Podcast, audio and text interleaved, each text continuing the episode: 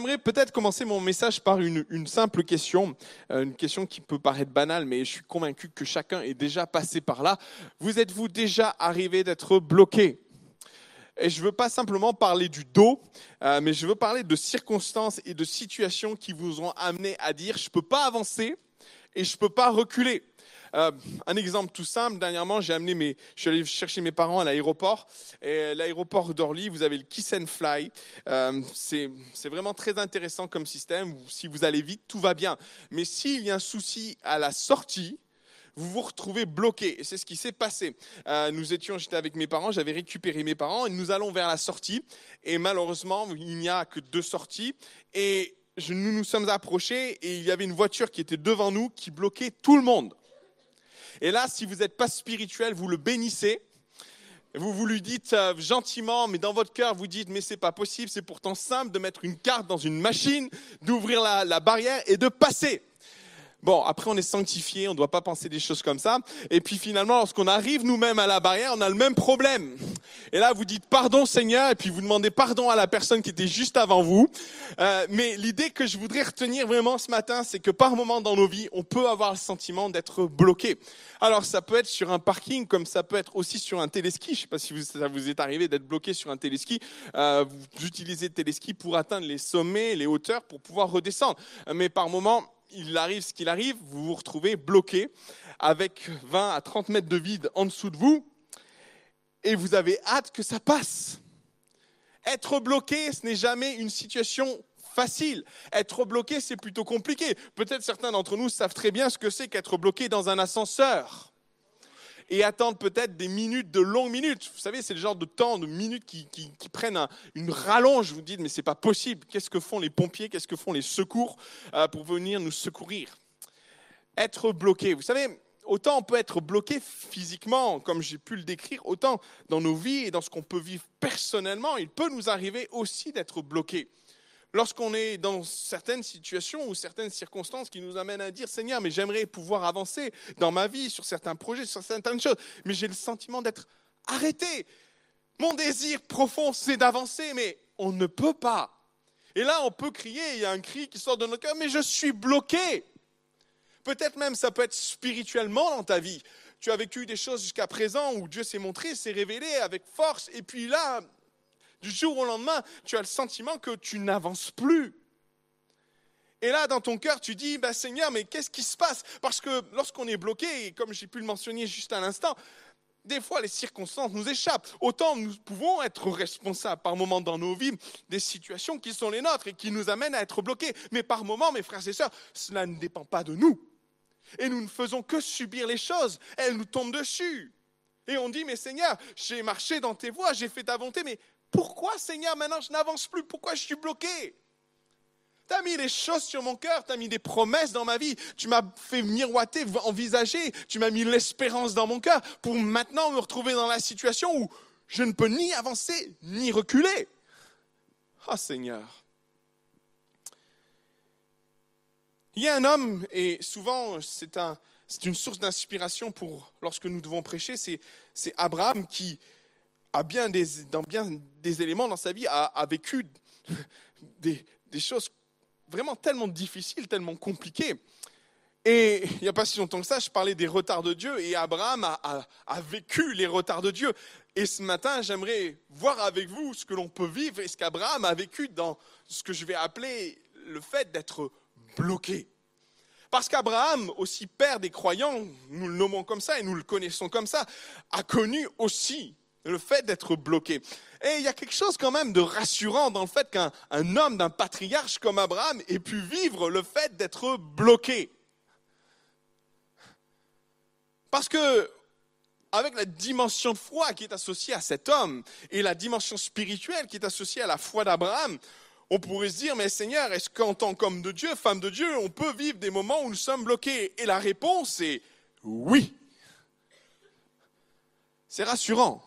Savez, c'est toujours rassurant de savoir qu'il y a quelqu'un qui est passé par les mêmes galères que vous. Et pour le coup, Abraham l'a fait.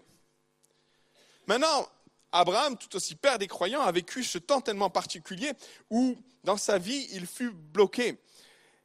Et ce passage de la vie d'Abraham fait référence au tout début de son histoire. Lorsqu'Abraham se trouve à Ur, en Chaldée, et pour le coup, il ne s'appelle pas Abraham, mais Abraham, euh, il n'est pas encore Abraham, et lorsqu'il se trouve à Ur, en Chaldée, tout un tas de circonstances vont se mettre en place dans sa vie. Ur, avec une histoire remarquable, mais au moment où l'histoire se passe dans la vie d'Abraham, il semblerait, et compte tenu du contexte, que Ur est sur le déclin euh, commercial, sur le déclin. C'est une ville qui a connu, une, une, magnificence, quelque chose de glorieux. Et puis, au fur et à mesure, et en particulier à l'époque d'Abraham, c'est une ville qui est sur le déclin. Et Abraham, à l'époque, se trouve dans cette ville.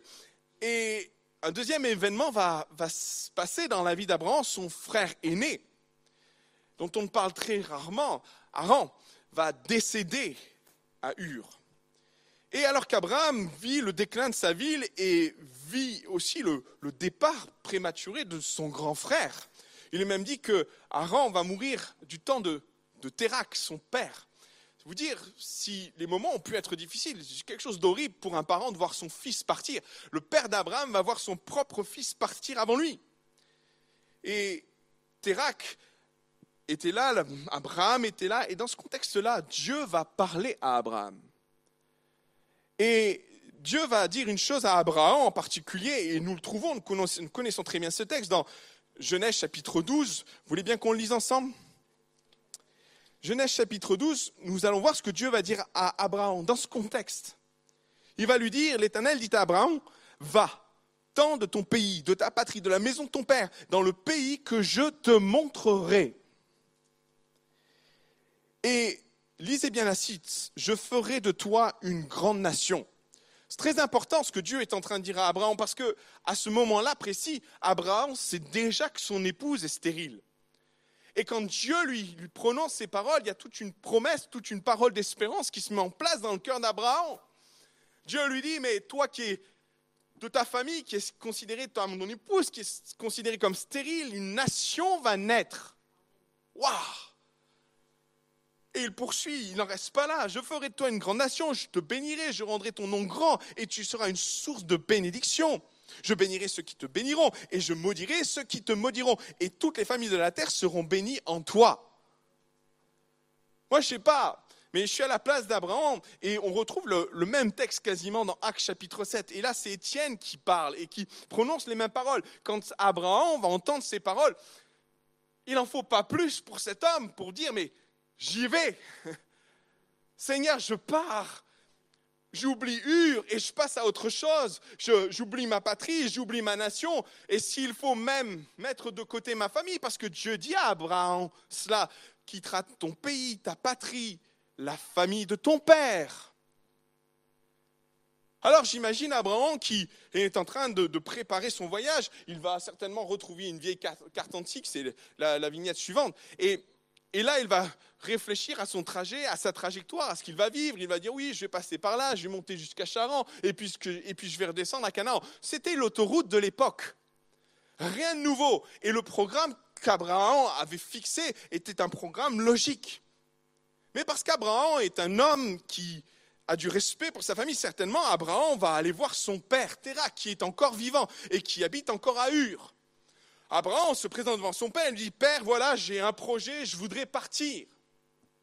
Conformément à ce que l'Éternel lui a dit, tu quitteras ton pays, tu quitteras ta patrie, Ur, tu quitteras aussi ta famille. Et Abraham va voir son père, lui dit, Père, voilà, je m'en vais, j'ai sur le cœur d'aller vivre en Canaan. Ur, maintenant, c'est une ville qui, est en train de, disparaître.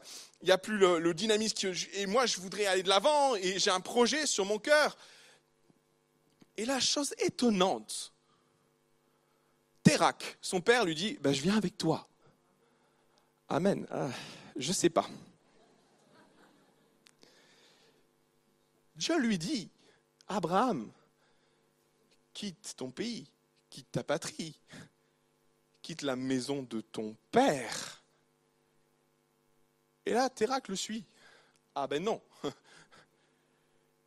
et vous savez quoi? Abraham se retrouve dans une situation délicate parce qu'il respecte son père. Vous savez, on est dans, une vision très euh, patriarcale de la famille où, le père est chef et il domine. Il, est celui qui oriente, qui prend les décisions. Difficile d'Abraham pour Abraham de dire à son père Hey, papa, écoute, euh, je t'ai pas prévu dans le voyage.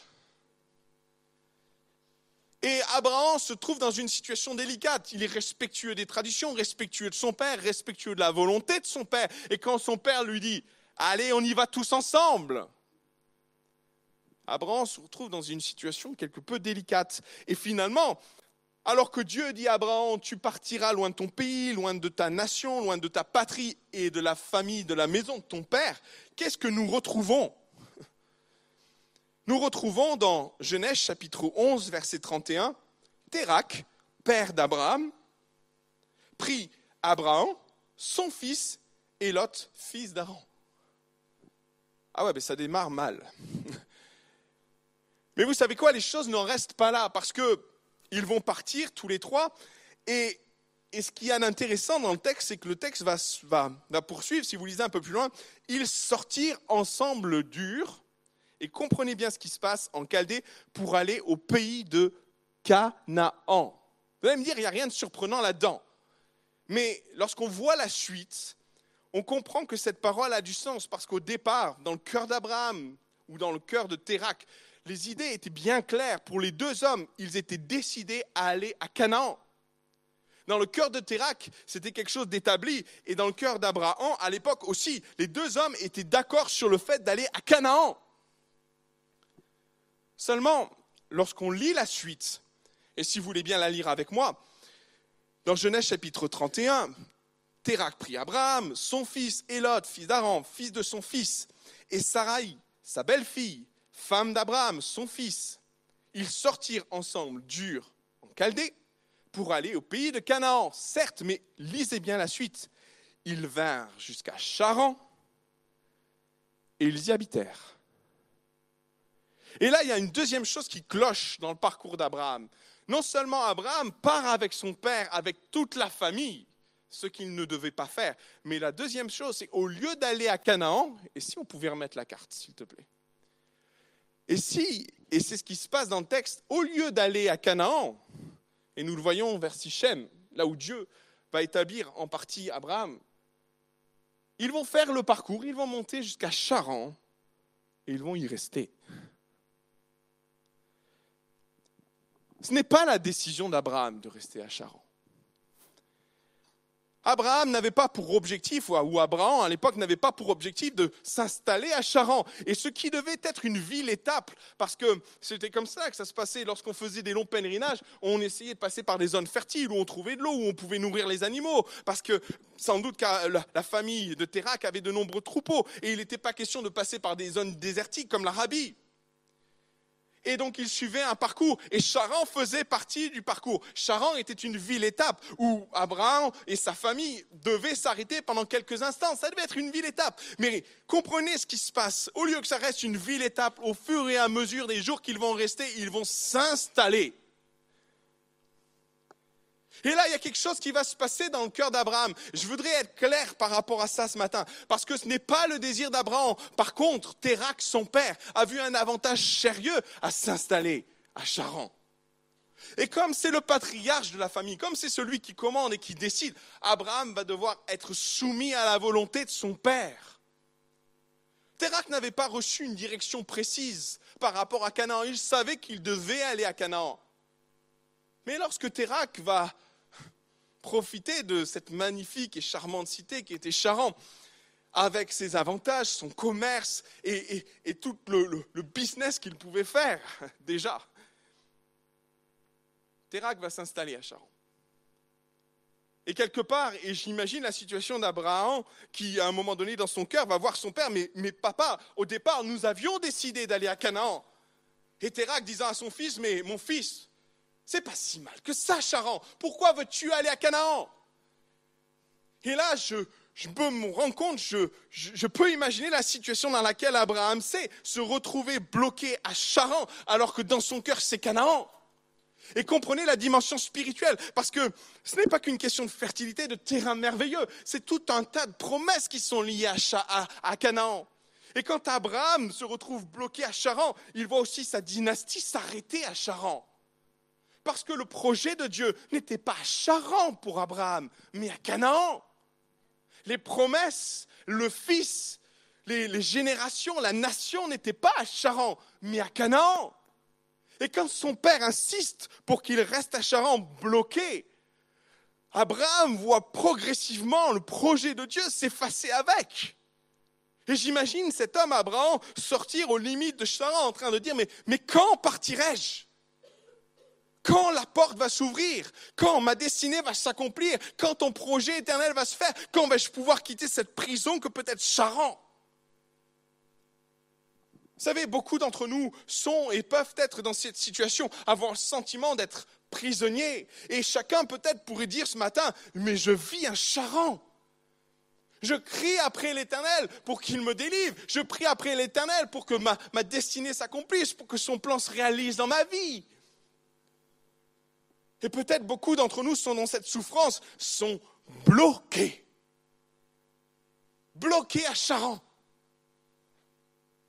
Et j'imagine la frustration de cet homme qui, à un moment donné, en réalisant qu'il est, qu'il est là et qu'il a ce désir de vivre ce que Dieu a préparé pour lui, ne pouvant avancer, ne pouvant reculer et ne pouvant que rester là où il est, dire au Seigneur, mais je ne peux pas m'opposer à mon Père. Et Seigneur, je ne peux pas rester là non plus. Parce que vous savez, les patriarches, ça rigolait pas pouvoir. Le patriarche avait quasiment tous les pouvoirs. Et Abraham qui se retrouve là à Charan en train de dire, mais Seigneur, pourquoi je suis là? Tu m'as promis tellement de belles choses, pourquoi je reste bloqué à Charan Alors que toi, tu m'appelles à tellement de grandeur, alors que tu m'appelles à, tellement de choses merveilleuses qui sont en train de s'étouffer à Charan. Peut-être c'est ton cas ce matin, c'est ta situation. Maintenant, j'aimerais partager trois choses en ce qui concerne l'histoire d'Abraham à Charon. La première, c'est juste un, ça goût de miel. C'est juste glorieux. Parce que Abraham va quitter Charon. Et ça, ça doit être une parole de réconfort pour chacun d'entre nous. Abraham ne va pas rester à Charon. Et peut-être si j'ai juste une parole de la part de Dieu, quelque chose que tu peux retenir sur ton cœur par rapport à la situation que tu vis, tourne-toi auprès de ton voisin et dis-lui, tu ne resteras pas à Charan. Faites-le.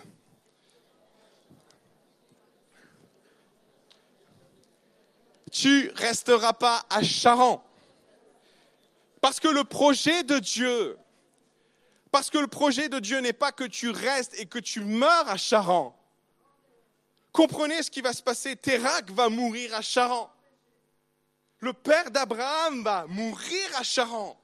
Une partie de la famille d'Abraham va se stabiliser, va rester à Charan. Et lorsque je parlais de Laban, c'est ce qui va se passer pour cette partie de la famille d'Abraham qui va rester sur Charan, s'établir à Charan. Seulement le projet de Dieu pour ta vie, et ça, ça doit être un réconfort pour chacun d'entre nous. Le projet glorieux de Dieu, ce n'est pas voir son peuple s'établir à Charan, mais dans Canaan. C'est juste un réconfort, c'est juste du miel quand on passe et quand on est, quand on est dans, une, dans une prison, quand on, on a le sentiment d'être bloqué quelque part et de dire Seigneur, je n'avance pas, d'entendre de la part de Dieu, tu sortiras de Charan. Waouh J'aime cette image où, à un moment donné, Abraham, lorsqu'il va à Charan, il ne sait pas quand il va en partir. Mais nous, mes frères et sœurs, avec le recul que nous avons sur la vie d'Abraham, nous pouvons dire, je sortirai de Charan. L'appel de Dieu sur ta vie, ce que Dieu a préparé pour toi, les promesses que tu as reçues, doivent t'amener à, réaliser que comme Abraham, tu sortiras de Charan. C'est une ville étape. Et pour moi, ce qui est caractéristique de, ce qu'Abraham va, vivre, parce que par moment, on a le sentiment que ça s'éternise, et je peux vous dire qu'à Charan, Abraham va rester.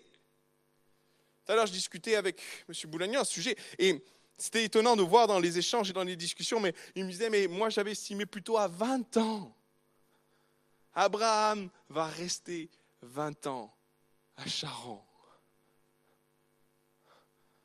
Ah ben mince, je ne voyais pas la ville étape durer aussi longtemps. Mais Abraham va attendre le bon moment.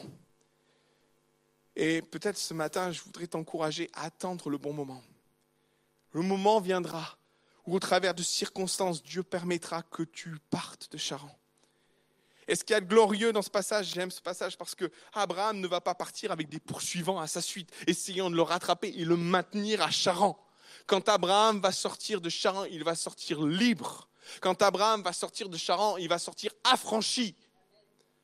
Quand Abraham va sortir de Charan, ça va être un autre homme.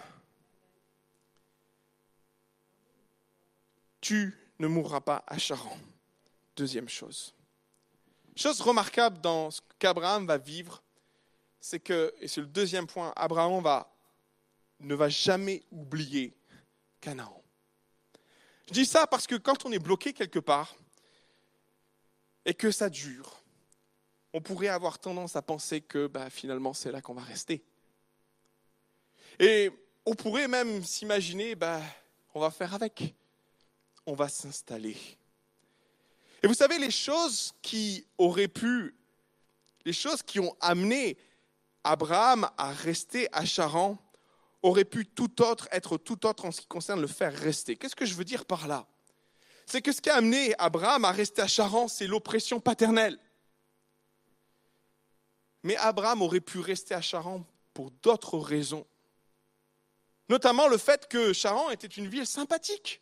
Disons-le, une ville commerçante, un carrefour commercial juste énorme qui, faisait le, lien entre plusieurs contrées, plusieurs pays. Abraham même, il nous a dit qu'il va sortir riche de Charan. C'est vous dire si le business était propice, si tout était encourageant, il y avait de l'eau, il y avait des fleuves, il y avait des terres fertiles pour les troupeaux, tout ce qu'il fallait pour un homme qui voulait faire fortune.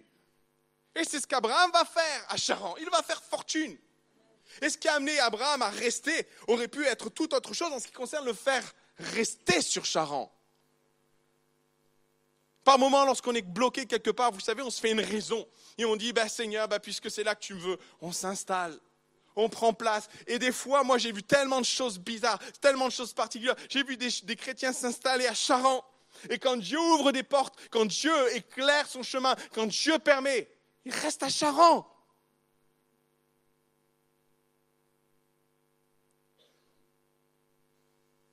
Ce qui a amené des années et qui peut nous amener par moments des années en arrière à rester bloqués, peuvent être d'autres raisons quant à ce qui nous fait rester. Ah, mince. Abraham n'a jamais oublié Canaan. Certains pensent qu'Abraham a été. Dieu est venu à Abraham pour lui rappeler que Dieu l'appelait à partir sur Canaan. Mais j'aimerais vous dire une chose. Lorsque je lis les textes, j'ai plutôt l'impression que lorsque l'oppression paternelle a disparu avec Térac, Abraham a vu une opportunité de partir. Et il l'a saisie. Parce que dans son cœur, dans son cœur, Canaan était profondément ancré en lui. Et il n'a pas laissé les circonstances, il n'a pas laissé les années l'enterrer à Canaan.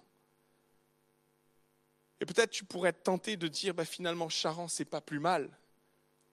Mais j'aimerais rappeler sur ton cœur les promesses que Dieu t'a faites, ce que Dieu t'a dit, et que le danger pour toi, le piège pour toi, c'est de rester à Charan alors que Dieu est en train d'ouvrir une porte pour ta vie. Le danger pour ta vie, c'est de passer à côté du plan de Dieu. Parce qu'au final, tu t'es établi à Charan et tu ne trouves pas ça si mal que ça. Mais le piège, c'est justement se dire, ben finalement, c'est pas si mal, restons là. C'est la mort qui t'attend à Charan. Et je voudrais rappeler peut-être à quelqu'un, parce qu'il est sans doute en train de vivre quelque chose de semblable, il est installé depuis des années à Charan, prison qu'il considérait au départ et qui finalement commence à, à être perçu différemment au point de vouloir rester. Reste pas à Charan. Projets de Dieu ne sont pas à Charan. Et si la prison, si ton sentiment était celle d'une prison au départ, Dieu te dit que maintenant les portes s'ouvrent devant toi et qu'il faut quitter Charan.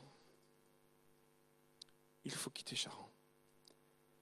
La troisième chose que je trouve pertinente dans ce texte, autant Abraham ne s'est pas installé définitivement à Charan. Autant il y a le contre-piège, le contre, l'opposé de cela. Être trop sur le départ. Vous savez, quand on n'est pas bien quelque part, lorsqu'on sait que nous devons être ailleurs, on, on aurait peut-être la tendance à vouloir quitter le lieu le plus rapidement possible. Au point que on ne pose pas les valises. Au point d'être constamment à l'affût d'un départ éventuel. Au point de consacrer toute son énergie, non pas à, avancer malgré tout, mais à partir. Et ce que je trouve intéressant dans le texte, autant Abraham voulait partir, autant Charan fut pour lui une bénédiction. Ah mince. Comment peut-on considérer une prison, là, quelque part où on est bloqué, comme une bénédiction Lisez le texte avec moi. Regardez ce qui se passe. Ça va arriver. Genèse chapitre 12, verset 5. Abraham prit Saï, sa femme et l'autre fils de son frère, avec tous les biens qu'ils possédaient et les serviteurs qu'ils avaient acquis. Où? Mince Il sort de Charan riche. Par moments, lorsque Dieu permet certaines situations, permet, et je vais aller plus loin dans ma pensée, Dieu permet que nous soyons bloqués quelque part. On peut mettre toute notre énergie à dire Seigneur, mais fais-moi sortir de là, Seigneur, fais-moi partir de là, et, invoquer Dieu en disant mais quand est-ce que tu vas me faire parler?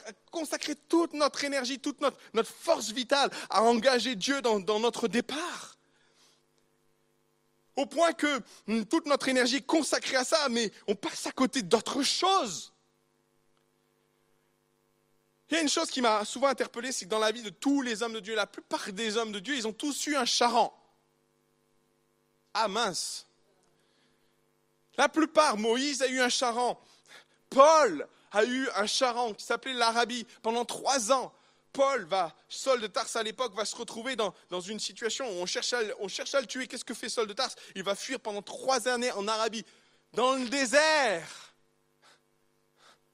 Et on pourrait se dire, et peut-être que Paul à un moment donné se dit, mais, mais, mais Seigneur, tu m'as appelé à prêcher, tu m'as appelé à annoncer la parole, et maintenant je me retrouve dans, dans, dans une espèce de monastère enfermé, et il n'y a rien, c'est perdu.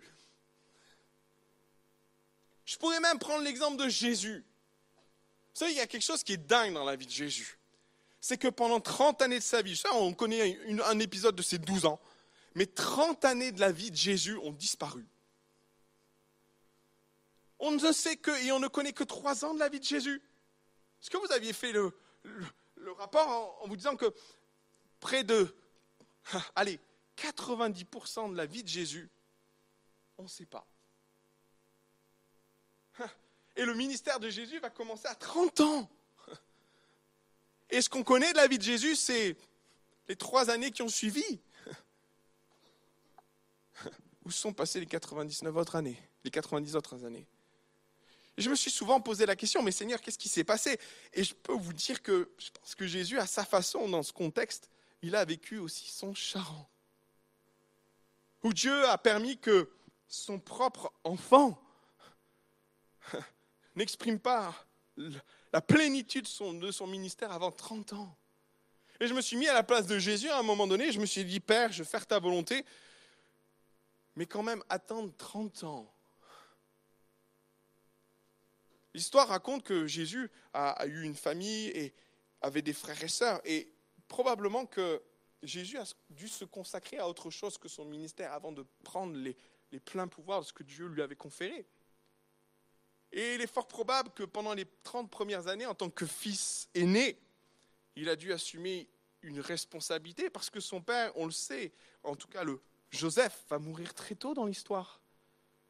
Et Marie va se retrouver seule avec des enfants. Et, et Jésus a vécu sans doute un, temps où, au lieu d'exercer la plénitude de son ministère, il a dû s'occuper de la famille de sa mère. Et c'est comme ça que Jésus est devenu charpentier. Et là, on pourrait se dire, mais Seigneur, charpentier quand même. Ton appel, c'est autre chose. C'est sauver l'humanité. Charan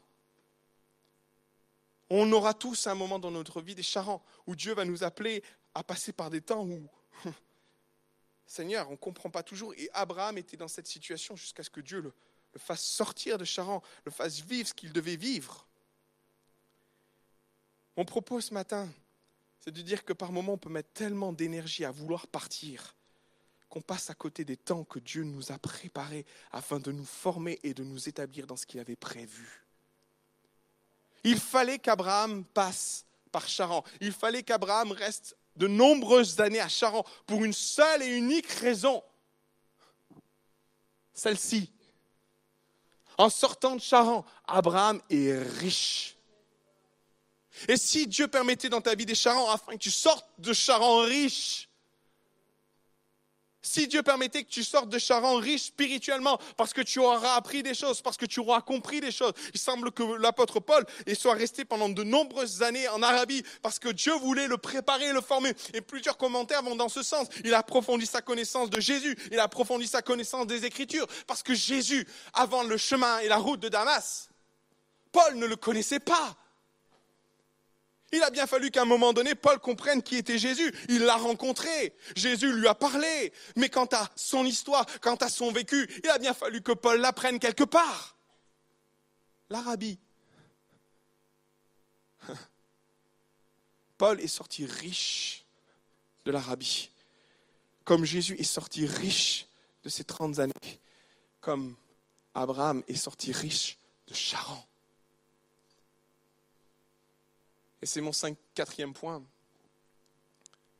Quand être bloqué peut devenir une bénédiction. Et ce matin, je voudrais t'encourager à ne pas percevoir le fait que tu sois bloqué comme un piège de l'ennemi ou comme une opportunité qu'a l'ennemi de te faire trébucher, mais comme une opportunité qu'a Dieu de te montrer quelque chose, comme une opportunité qu'a Dieu de te révéler quelque chose dans ta vie. Peut-être ce matin, cesse de pleurer sur ta situation. Je veux je juger personne parce que je sais ce que c'est qu'être bloqué. Et j'ai eu les mêmes réflexes, j'ai eu les mêmes attitudes. Je me suis prosterné devant Dieu. J'ai dit, mais pourquoi je suis bloqué, Seigneur? Qu'est-ce que pourquoi pourquoi tant, pour, pourquoi? Jusqu'au jour où Dieu m'a dit, mais Pierre, il y a peut-être autre chose à comprendre de ta situation que celle que tu perçois tu as une vision réductrice de ce que je veux te faire vivre. Ouvre un petit peu ton champ, regarde ce que tu peux vivre. Il y a autre chose à vivre que ce que tu perçois aujourd'hui. Tu consacres trop ton énergie à vouloir partir. Pose les valises un petit peu. Je ne te dis pas de toutes les défaire, mais tu peux ressortir riche de Charan, de cette prison que tu considères que tu es. Tu peux sortir riche de Charan. Et il fallait qu'Abraham sorte riche de Charan parce que lorsqu'il va arriver à Canaan, heureusement qu'Abraham avait des hommes, quasiment une armée à ses côtés. Heureusement qu'il avait des troupeaux parce que c'était une terre difficile. Cananéen était là, il y avait de l'opposition, il y avait des rois. Il a fallu qu'Abraham soit riche pour rester à Canaan. Mince par moments dans nos vies spirituelles, nous percevons Charan comme un piège de l'ennemi, alors que Dieu veut nous révéler que non seulement il veut nous en faire sortir, et il t'en fera sortir, mais tu en sortiras riche par sa grâce. Que son nom soit loué et béni. Vous voulez bien qu'on baisse nos fronts quelques instants? Seigneur Jésus, dans ce que l'on vit. Par moments, on est tellement semblable à Abraham, qui, à un moment donné dans sa vie, va se retrouver bloqué à Charan. Bloqué avec toutes les promesses qui étaient là, qu'il avait sur son cœur, en disant à Dieu, mais quand, Seigneur, quand? Quand? Peut-être au milieu de nous, il y a tellement de personnes qui vivent Charan. Peut-être c'est ton cas ce matin, tu vis Charan tu formulé cette prière, peut-être même cette semaine, en disant Seigneur, mais quand est-ce que je vais sortir de Charan Et derrière Charan, ce que tu vis, quand est-ce que Seigneur, tu vas permettre que je sorte de cette situation? Quand est-ce que, Seigneur, ça, ça a trop duré, ça a trop perduré? Et dans ton cœur, il y a peut-être une lassitude qui se met en place, et puis tu t'apprêtes même à abdiquer, à dire mais à quoi ça sert de remuer encore des promesses dans mon cœur qui ne s'accomplissent pas? L'histoire d'Abraham, c'est l'histoire d'un homme, d'un père des croyants, qui a cru. Il a cru qu'un jour, en arrivant à Charan, il pourrait en repartir. Il ne savait pas quand, il ne savait pas comment. Oh, il a certainement dû crier vers Dieu en disant, mais Seigneur, quand verrai-je mon fils que tu m'as promis? Quand me permettras-tu de voir mes fruits de mes entrailles? Quand me permettras-tu de, rentrer dans Canaan? C'est peut-être cette prière que tu fais en ce jour.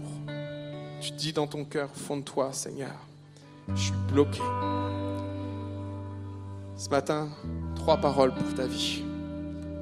Tu ne resteras pas à Charon. Alors, ne dépose pas trop tes valises. Tu vas partir. Ne, ne dépose pas trop tes valises de peur que tu t'y installes. C'est qu'une étape intermédiaire, Dieu te le rappelle.